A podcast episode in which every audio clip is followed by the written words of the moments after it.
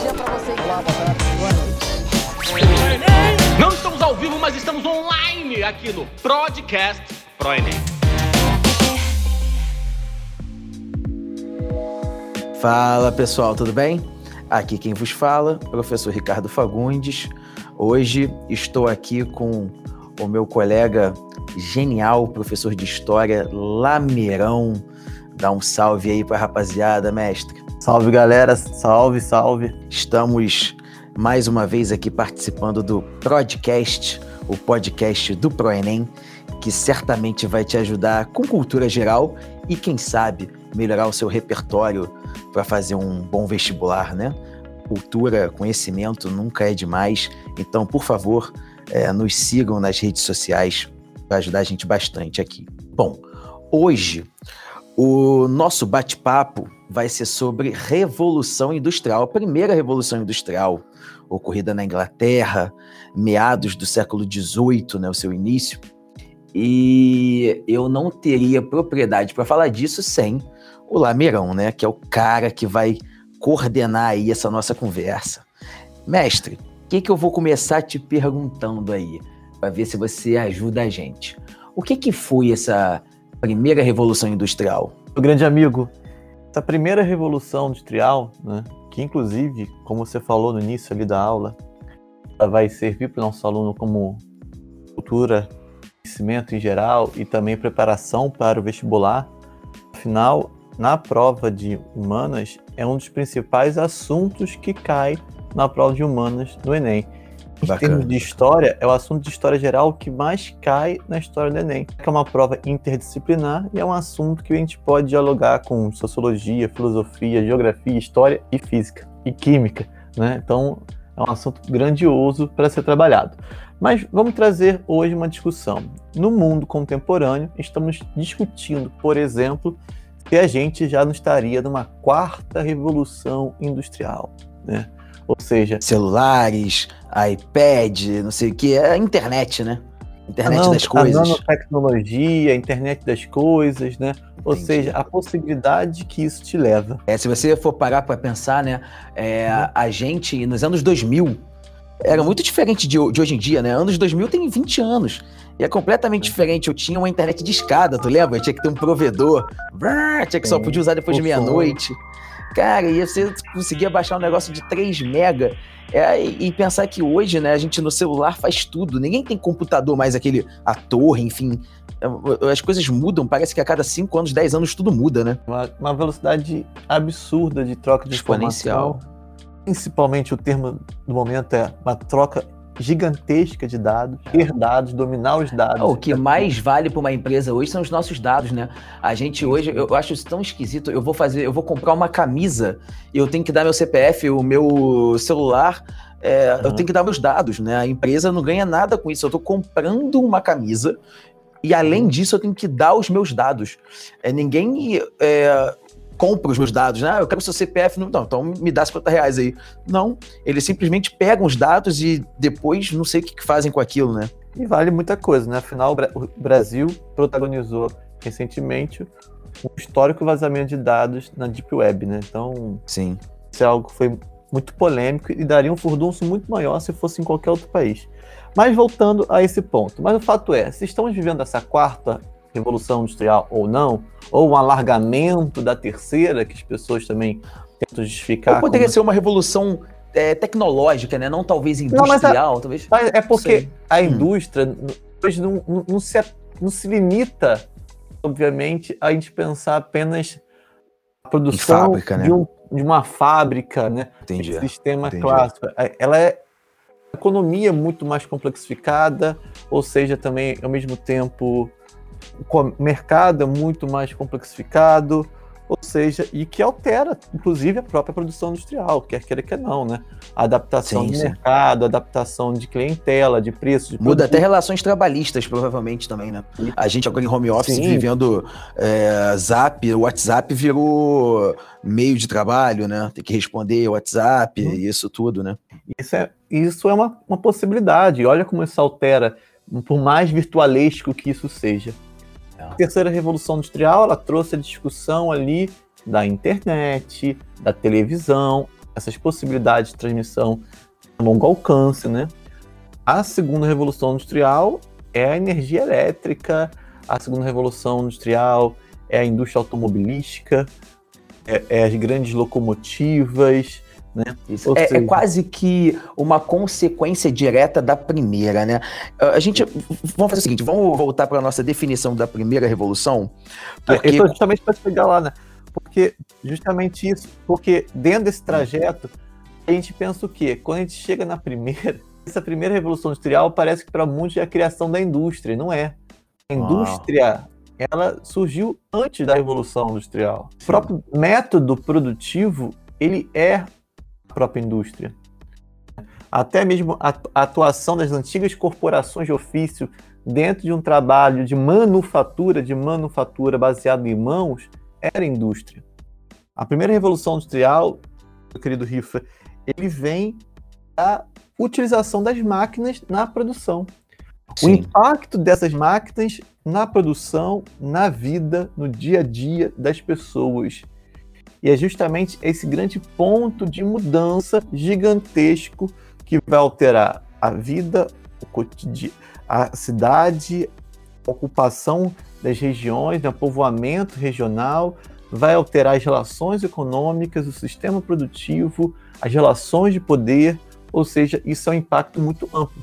Então, a primeira revolução industrial, ela é justamente a passagem da manufatura para a maquinofatura. Mas olha só Você como passar indústria... a ter produção em larga escala, né? Isso, Você e olha só como escala. a indústria existia antes da revolução industrial. Uma, um produto industrializado, qual é o sinônimo, o sinônimo de um produto industrializado? Manufaturado. Ou seja, que tem a ver feitos de mãos. Então, já na Sim. época das mãos já era uma indústria. A grande questão da Revolução Industrial é como a máquina alterou e dinamizou isso tudo. É passando alterar as questões. Hoje, você discute a robótica, né? a grande questão, os dados, essa tecnologia. Naquela época, nós estamos discutindo ali a máquina pura e simples.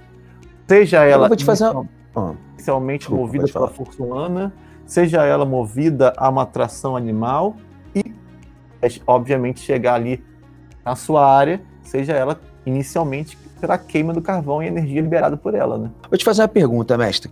É, a gente estuda, eu pelo menos estudei isso em, quando eu estava no meu ensino médio, que a revolução industrial ela mudou o, o conceito de trabalho, mudou o trabalho, de modo geral, a vida dos cidadãos da época, né? É, as pessoas estavam com medo de perder emprego porque uma máquina, por exemplo, as primeiras máquinas elaboradas nas indústrias é, foram nas indústrias têxteis, né? Então, o, o, uma camisa que era feita de algodão, agora com uma máquina de tear, você conseguia fazer 50 camisas ao mesmo tempo. Então as pessoas achavam que, poxa, vão perder emprego, porque ao invés de ter 50 pessoas, basta ter uma ali comandando a máquina e tudo mais. Eu vejo isso hoje também. É, existe um, um papo eu vi até um historiador de Israel falando sobre isso. Existe uma tendência de vários empregos sumirem do mundo, né? Então parece que a gente está em 1850, na verdade tem problemas iguaizinhos, né? Então existem empregos que não vão existir mais daqui a 20, 30 anos por causa das máquinas que vão passar a ter esse emprego. Parece a mesma coisa que aconteceu. Você consegue ver esse paralelo? Faz sentido o que, que eu falei? Sim, toda, toda essa revolução, todas as novas revoluções industriais elas alteram todas as lógicas possíveis de existência, né? social ao trabalho, ao cotidiano, né? Ou seja, isso é um ponto importante. Então, inúmeras vezes, inúmeras profissões desapareceram e, ao mesmo tempo, novas surgem. Youtuber. A, a transformação. Os podcasters. Mas a, trans, a transformação produtiva, a transformação do mundo, uma nova lógica possível, ao mesmo tempo, uma nova lógica de opções de, de ofícios novos, né? E também, ao mesmo tempo, outras profissões tornam-se obsoletas. Né? Mas você não acha que as profissões que se tornam obsoletas são as profissões que requerem um grau de conhecimento baixo? É, não que para você ser um youtuber tem que ter um conhecimento, não estou falando isso, mas uhum. eu vejo que as profissões que tendem a assumir são profissões que são profissões menos complexas do ponto de vista intelectual. Então, provavelmente um país subdesenvolvido, que não tem uma, um bom sistema educacional, provavelmente vai sofrer mais com isso, né? Porque você não vai ter pessoas.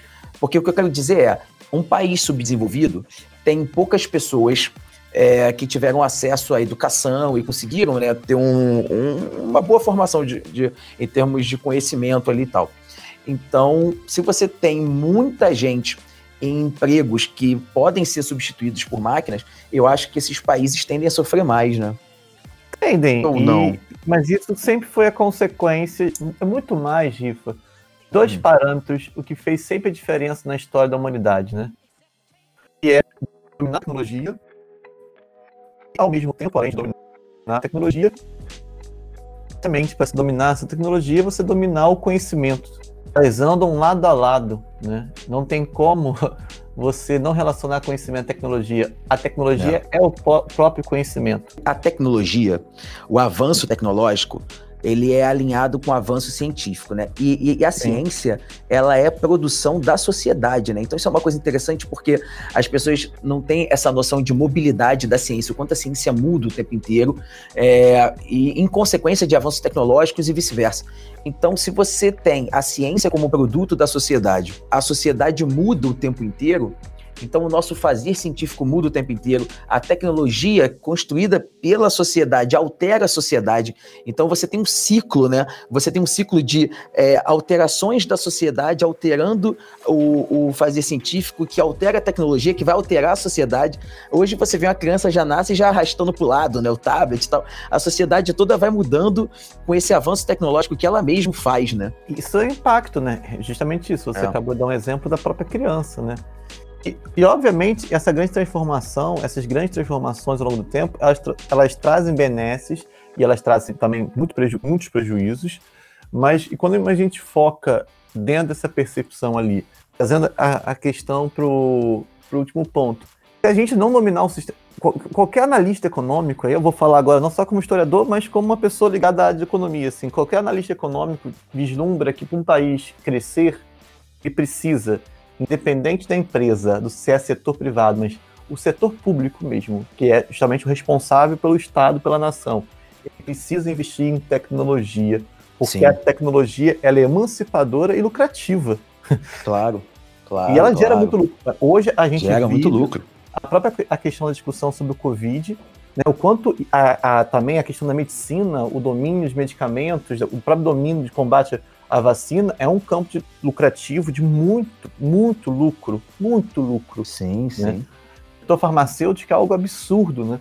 Então, o quanto você tem que ter ali uma política de investimento do Estado para investir em pesquisas que, consequentemente, vão gerar de remédio a, a UFMG, recentemente aqui, a gente estava não sei quando o pessoal vai escutar esse, esse, esse áudio, a gente está gravando em maio de 2021, né? Você pode, de repente, estar tá escutando isso em maio de 2023. É, Espero que é. estejam todos vacinados nesse futuro. Mas o, o, grande fato é, agora, assim, no final de março, a FMG lançou um dos melhores microscópios do mundo. É o que tem mais precisão para você ver dentro da escala do nano. É criação da FMG. Já está sendo, né? É, já está sendo negociado por milhões.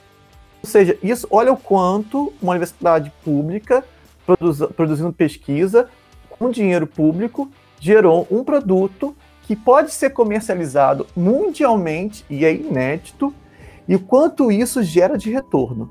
Então, o não, o não investimento em tecnologia e sistema educacional vai gerar a obsolescência. É aquilo que a gente chama na história de divisão internacional do trabalho, onde você tem economias complexificadas hoje no mundo contemporâneo Tá? Exemplo, Estados Unidos, Alemanha, Japão, China, países que investem absurdamente em pesquisas, né?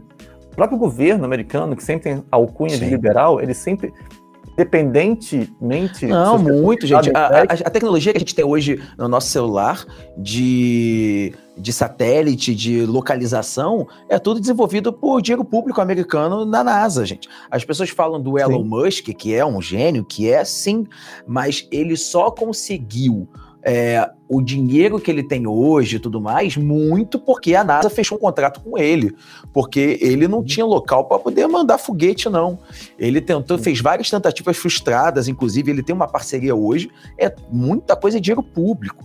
Né? O, o quanto de que foi injetado de dinheiro público para produzir vacina? Muito uhum. dinheiro público. Quanto os Estados Unidos deve ter financiado lá para produzir uma vacina? Então, hoje nós uhum. temos empresas que usam tecnologias que foram desenvolvidas através do dinheiro público, pesquisa de universidade. No caso do Brasil, por que a universidade pública então acaba sendo muito importante? Porque, se for olhar, a universidade particular, por exemplo, ela não é proibida de fazer pesquisa. Tá? Não. Ela pode, inclusive. Mas o objetivo da universidade particular é dar aula. Você quer um aluno, você vai ter aula e mercado de trabalho. Você não tem é. É, pesquisadores, você não tem ou revista de departamento que é Qualis A. Não tem, você só isso. tem isso nas federais e estaduais. É, e excetuando uma PUC da vida e outra acolá, assim. Ou seja, é. não é uma é. cultura, é. porque é justamente isso. No Brasil, as instituições privadas, elas têm apenas a preocupação de formação de mão de obra, Enquanto Isso. as universidades públicas, ela está no seu próprio estatuto.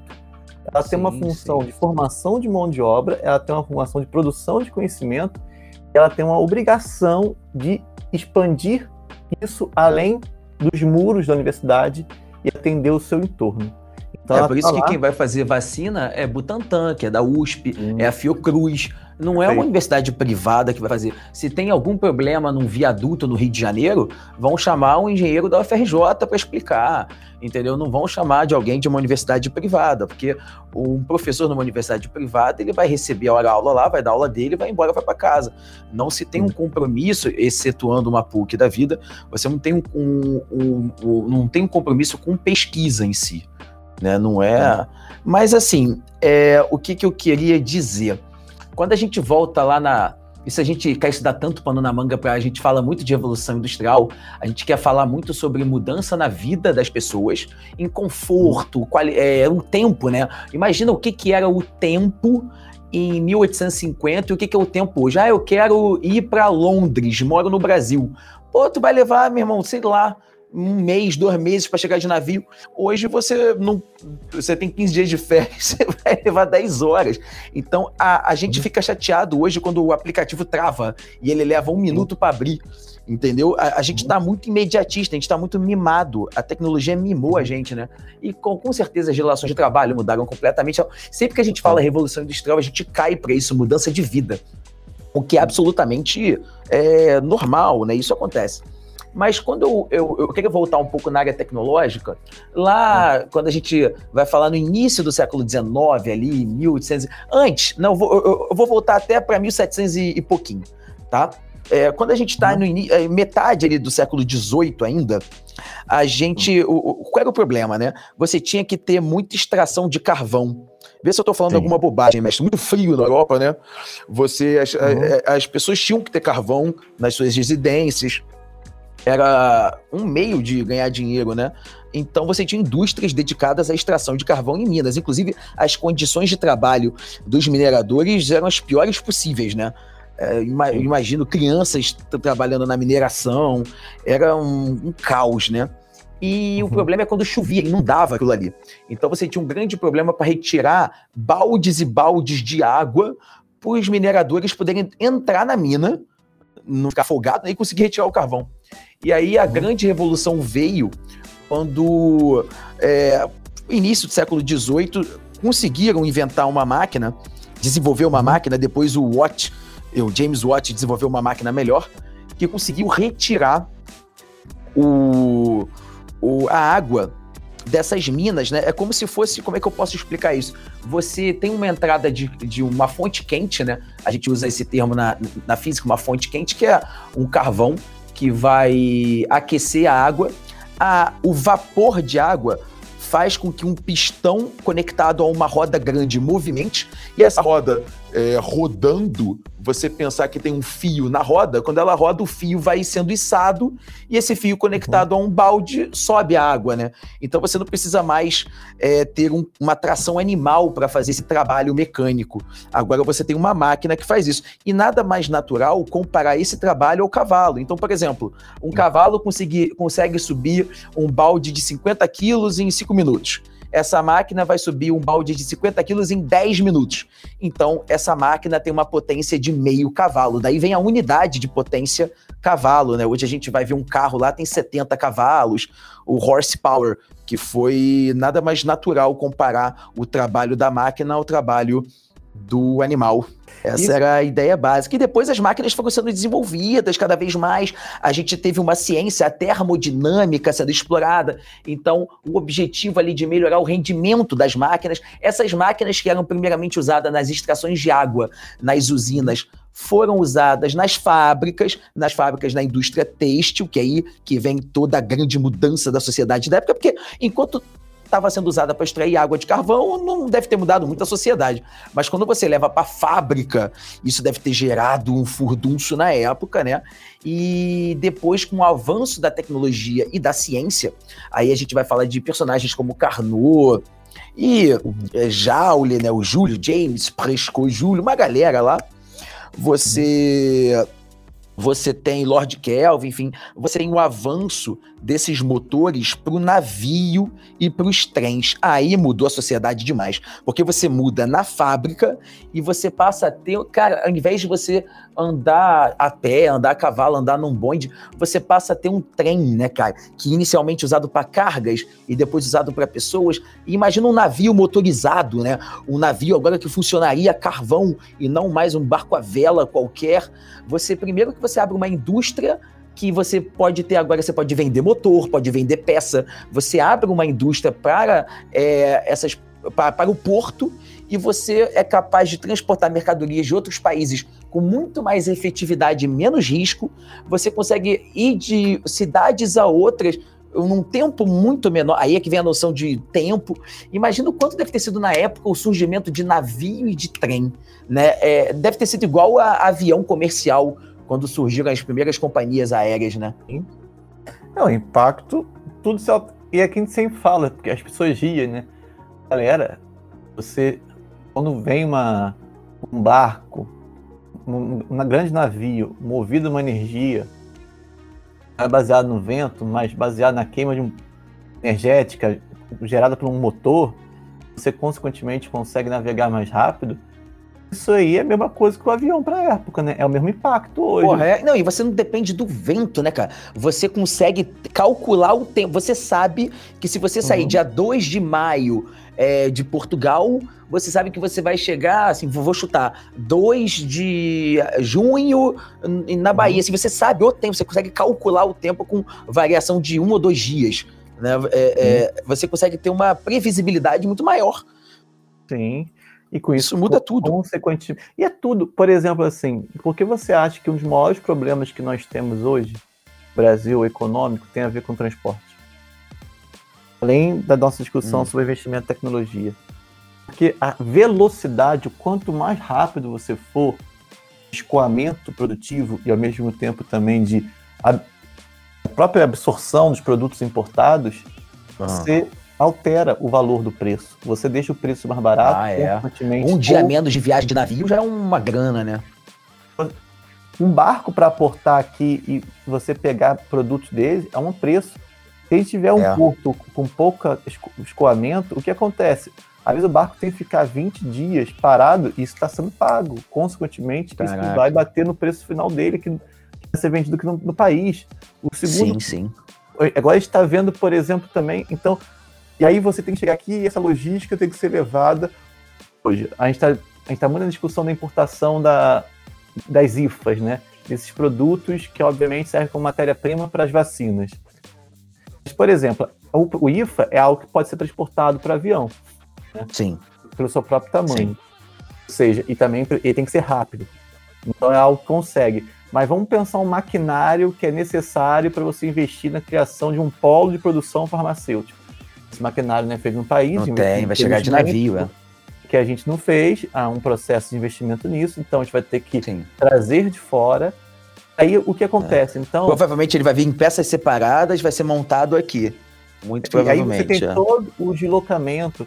E aí o Brasil, além de ter isso, não tem um sistema ferroviário, que é o principal sistema de transporte é... produtivo, escoamento de gente realmente. As mercadorias chegam de Santos, tem que sair de caminhão, né, cara?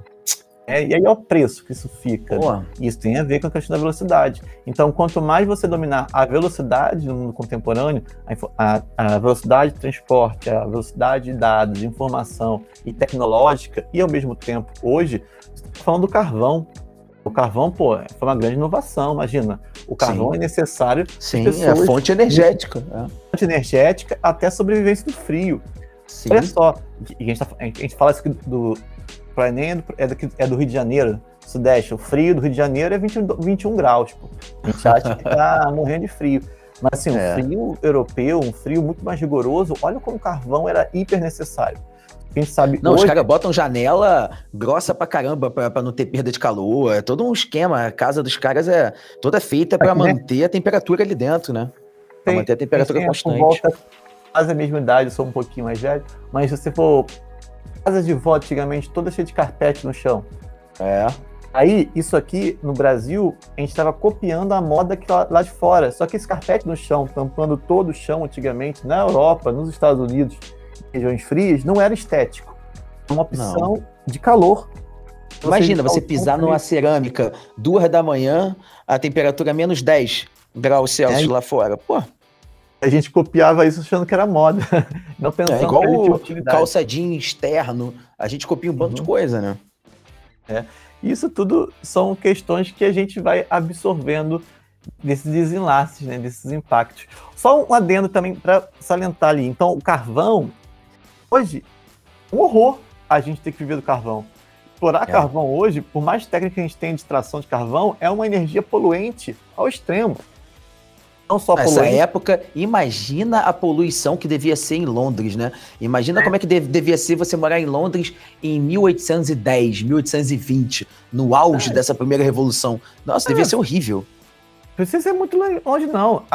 Essa Inglaterra bonitinha, dos, dos prédios tijolinho, ah, isso é pós-segunda guerra mundial, tá, Rifo? Você vai ter uma reforma Imagino. urbana feita pelo partido, o Partido Trabalhista de lá, né? Que vai baseado Ah. no Estado de Bem-Estar Social e vai fazer uma, um processo de reforma urbana em Londres. Mas lembra, você viu Mulher Maravilha, o primeiro filme? Vê, vê. A cena que ela tá chegando, de Temícera, chegando com, com o boy dela, chegando em Londres. Ela, em Londres, totalmente poluída, acinzentada. Ela já ah, lembrei, lembrei, é, com aquelas A máquinas ótica. todas e tudo mostrando. Sim, sim, sim. ali é sim. 1914, 1918, né? ele não fala como está É. no final da guerra, então nesse 1917, 18 ali, sabe? É, a primeira guerra ali é. Isso, olha só, aqui- aquilo era Londres naquela época, não precisava nem ir pro século XIX, não. É a primeira, não. Eu acho que aquilo ali era a segunda guerra no filme, não era, não?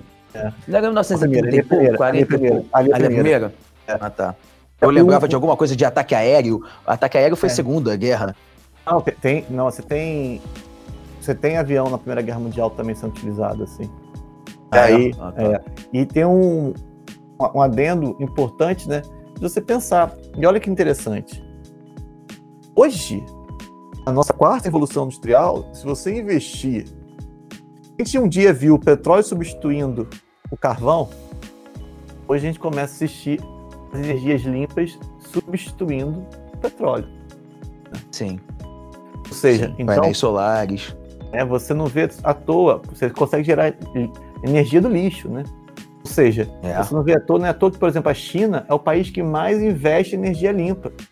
É interessante vocês um dia pegarem um gráfico para analisar as coisas. Quando você tem a primeira revolução industrial, a gente começa a extrair recursos da- do planeta de uma forma altamente acelerada. Que naquela época, se você chegasse ali pro cara, o cara não tinha uma consciência ambiental.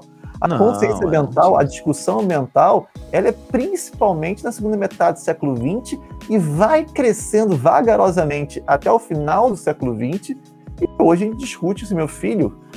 A Conferência do Clima, né? Que É. teve. É. Para quem tá assistindo, a gente tá gravando em maio, foi semana passada a Conferência do Clima. Uhum. E aí você vê a importância, você tem que investir. Você tem que investir, senão isso aqui vai parecer, parafraseando aluno que gosta de ver filmes de super-herói, aquele filme do Super-Homem, o, o de Aço, né? E aí, Sim.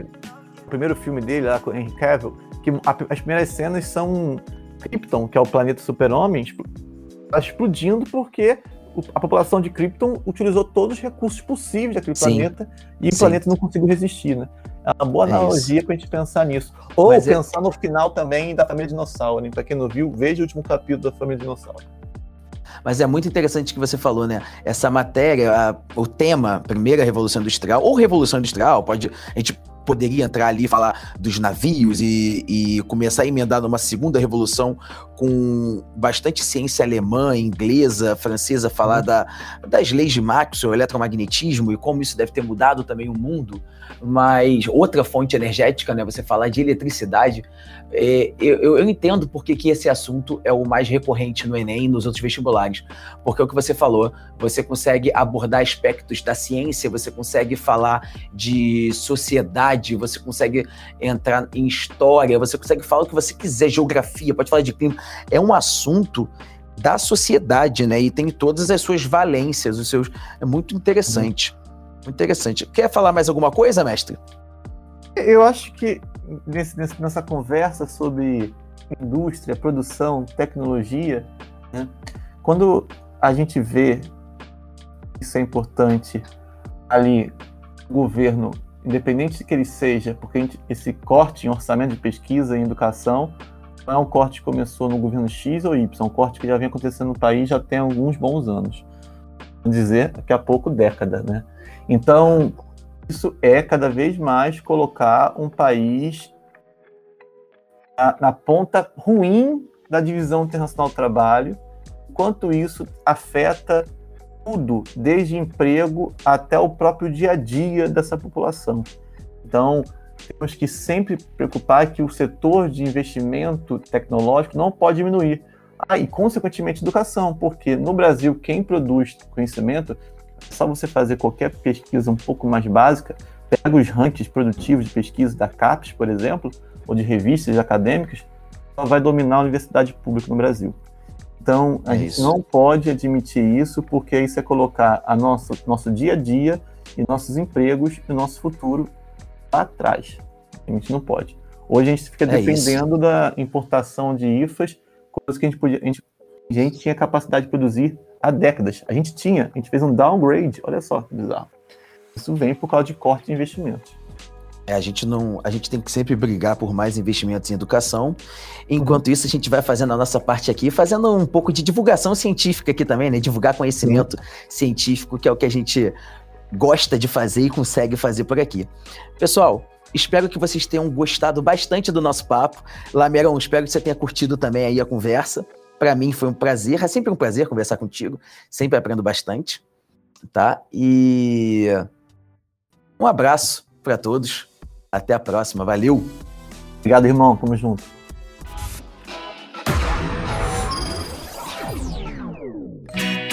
Continue conosco, acesse nossas redes. ProEnem, sempre com você. We gotta celebrate life. We gotta celebrate living. We gotta celebrate the